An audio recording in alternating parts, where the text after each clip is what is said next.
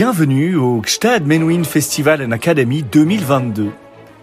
Quelques minutes pour en savoir un peu plus sur quelques-uns de nos concerts. Sturm und Drang viennois, Maurice Steger, Christophe Croiset et Il Pomodoro.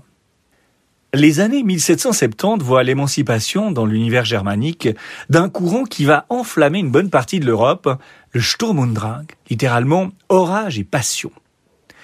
Il tire son nom, attribué après coup, d'une pièce du dramaturge Friedrich Maximilian Klinger, écrite en 1776, et son expression la plus célèbre est le Werther de Goethe. Considéré comme précurseur du romantisme, il se distingue de l'Empfindsamkeit, dont il marche sur les pas, par sa volonté d'inscrire, de canaliser dans une forme plus stricte ses élans émotionnels.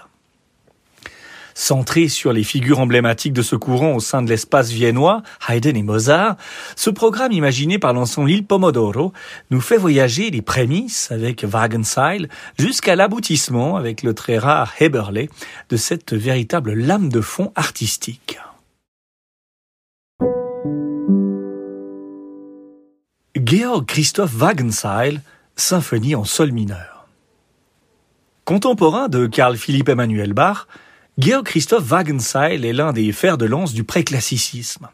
Disciple préféré du maître de la chapelle impériale Johann Joseph Fuchs, puis professeur à son tour de plusieurs membres de la famille royale et impériale, notamment la jeune Marie-Thérèse, à qui il enseigne les rudiments du clavecin et qui lui accorde en retour de fructueux congés qu'il met à profit pour se familiariser avec la musique italienne, son œuvre est aujourd'hui injustement oubliée.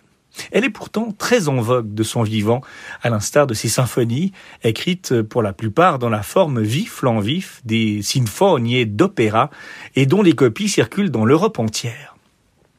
Charles Burney le tient en égal avec Handel, Scarlatti et Bach, tandis que le jeune Mozart, lors d'un passage à la cour à l'âge de six ans, l'aurait, paraît-il, réclamé en ces termes « Il faut qu'il vienne, celui-là, il s'y connaît ».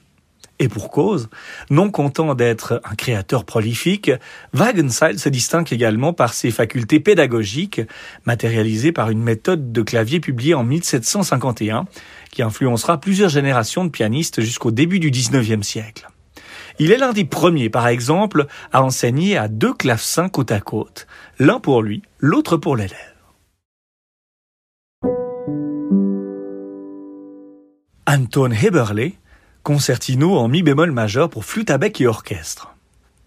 Compositeur autrichien ayant vécu entre la fin du XVIIIe et le début du XIXe siècle, on sait peu de choses sur l'existence d'Anton Heberle, sinon qu'il est probablement l'inventeur de la flûte de Cannes, Stockflöte en allemand, Kshakan en hongrois, un curieux instrument qui, comme son nom le laisse supposer, sert à la fois à faire de la musique et à accompagner sa marche.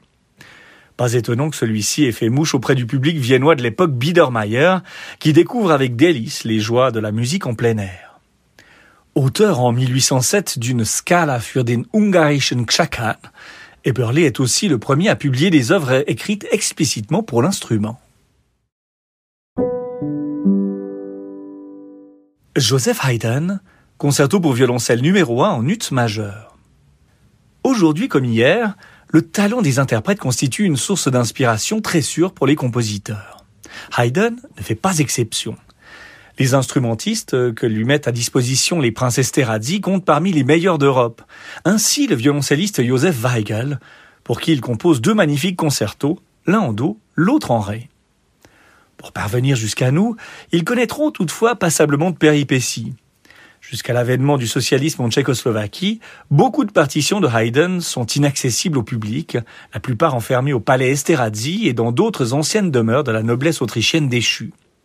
Ce n'est qu'à la fin des années 50 que des chercheurs comme Robin Slandon se voient ouvrir les portes de ces trésors muets, et c'est alors la redécouverte euphorique de dizaines de chefs-d'œuvre. Parmi eux, un petit miracle qui a bien failli nous échapper à jamais, car retrouvé en plusieurs parties séparées, le concerto pour violoncelle en ut majeur.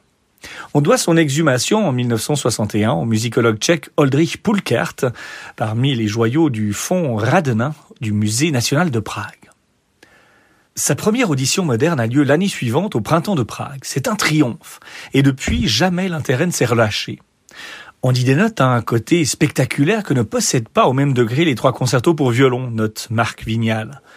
L'extraordinaire Allegro molto terminal est un véritable feu d'artifice.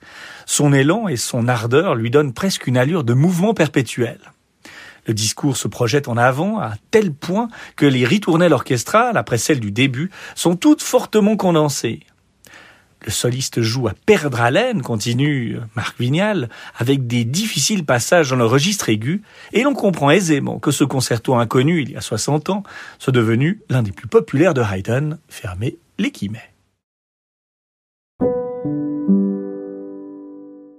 Wolfgang Amadeus Mozart, Eine kleine Nachtmusik, sérénade pour cordes numéro 13 en sol majeur que Shell 525. Très en vogue au XVIIIe siècle, la sérénade, que l'on appelle parfois aussi divertissement ou cassation, est un genre qui embrasse un vaste champ expressif. De la musique de chambre pour vent jusqu'au plein effectif symphonique, elle est une étiquette très souple pour les compositeurs.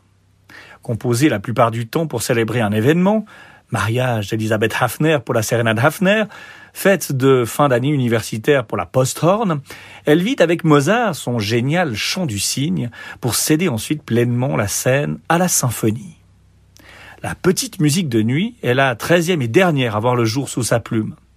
Tube absolu de sa production, elle est entourée d'un épais mystère. Datée du 10 août 1787, Mozart réside alors à Vienne depuis trois ans, on n'a pas la moindre idée des circonstances de sa création. Dimanche 7 août 2022, 18h, église de Saanen. Maurice Steger, flûte à bec, Christophe Croisé, violoncelle, Il Pomodoro, orchestre baroque.